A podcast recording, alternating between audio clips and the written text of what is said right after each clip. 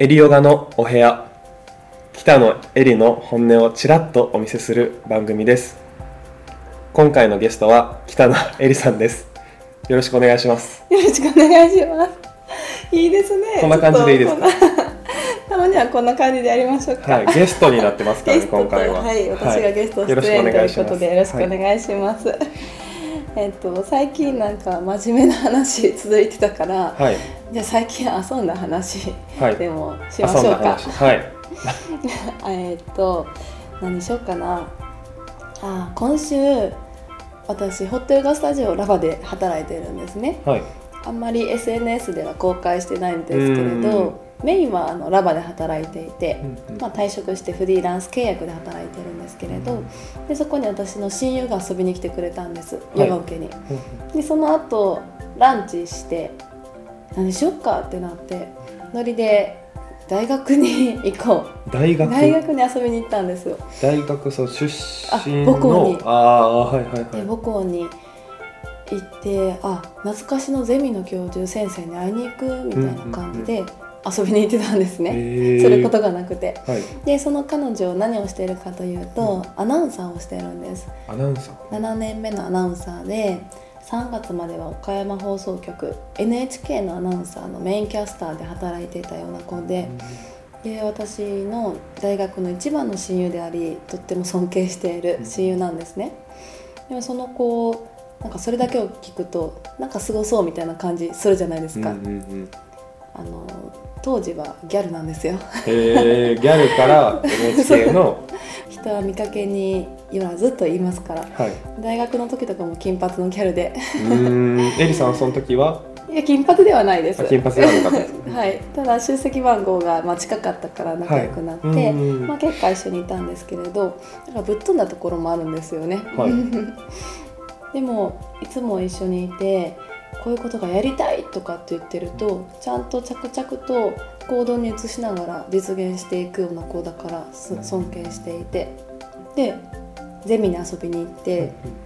近況を報告してたんです。最近はこんな感じでみたいな。でゼミの先生と「あそうか」みたいな。でその先にキャリアあ最近の就活事情の話になりまして、はいはいはい、今変わってるみたいですね私たち、えー、ど今どんな感じになってるんですか？今はなんかインターンシップに行ったらいいとかっていう話とかも聞いたりちょっとあんまりよくわからないんですけど、あの私たちの時とは全然違うっていうふうなことを聞いていて、はい、でそんな話の流れでですねあそういえば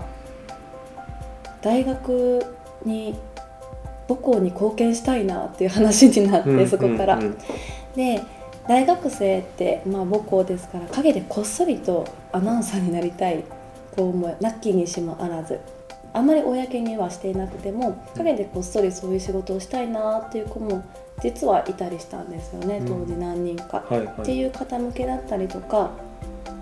就活するにあたってなんか話をする練習って大事だったり大学の時ありませんでした？キャリアセンターで、はいはいはい、なんかねありましたありました。就活セミナーでありますよね私それできるかもとか言い始めて。ああはいはい、はい、確かにあの大学生だったりとか現役のねアナウンサーの方から、うん、そういったねあの練習だったりいろいろと学べることっていうのはね、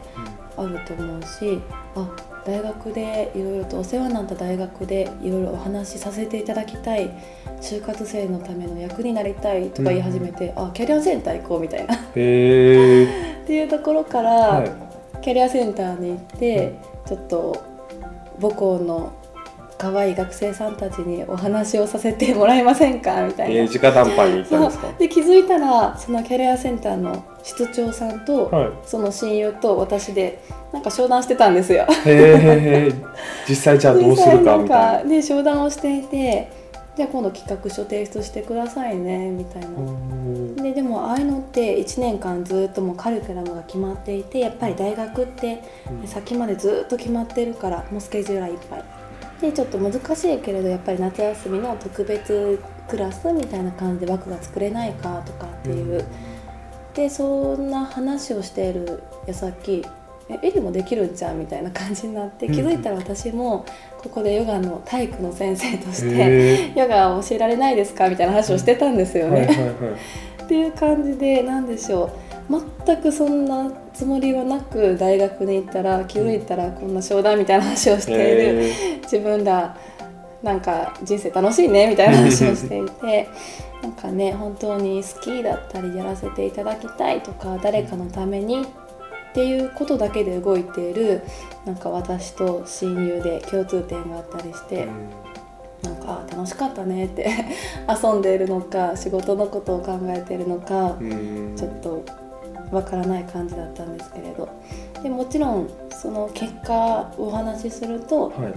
直接はすぐには難しいかもしれない。うん。でも1年カリキュラムがあるから。でも来年とか再来年とかでねさせていただけるかもしれないしあとはその友人の場合とかだと夏休みの特別クラスだったりとかやり方を変えればなんかね何事でも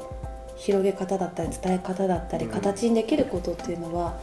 なんか日常に転がっているのかなって思って。うん。全く大学だったり母校でお仕事をする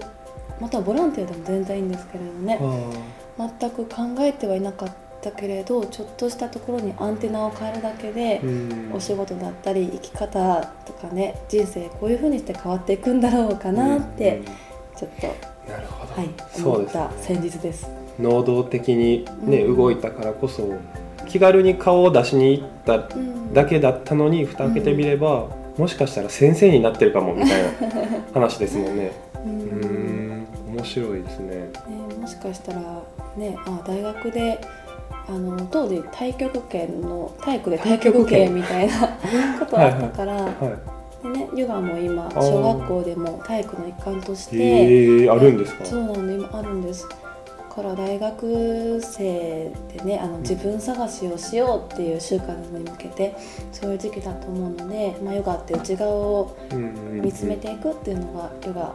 だったりヨガ哲学からも、まあ、体を動かすっていうことだけじゃなくってそういった面からもヨガを学生さんたちにもちょっと広めていきたいなってまた新しく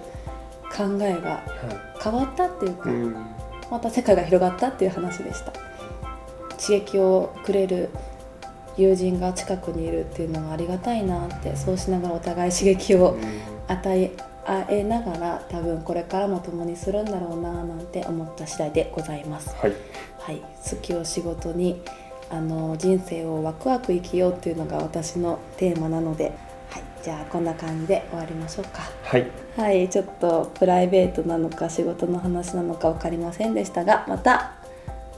エリオガのお部屋に遊びに来てください。ありがとうございました。ありがとうございました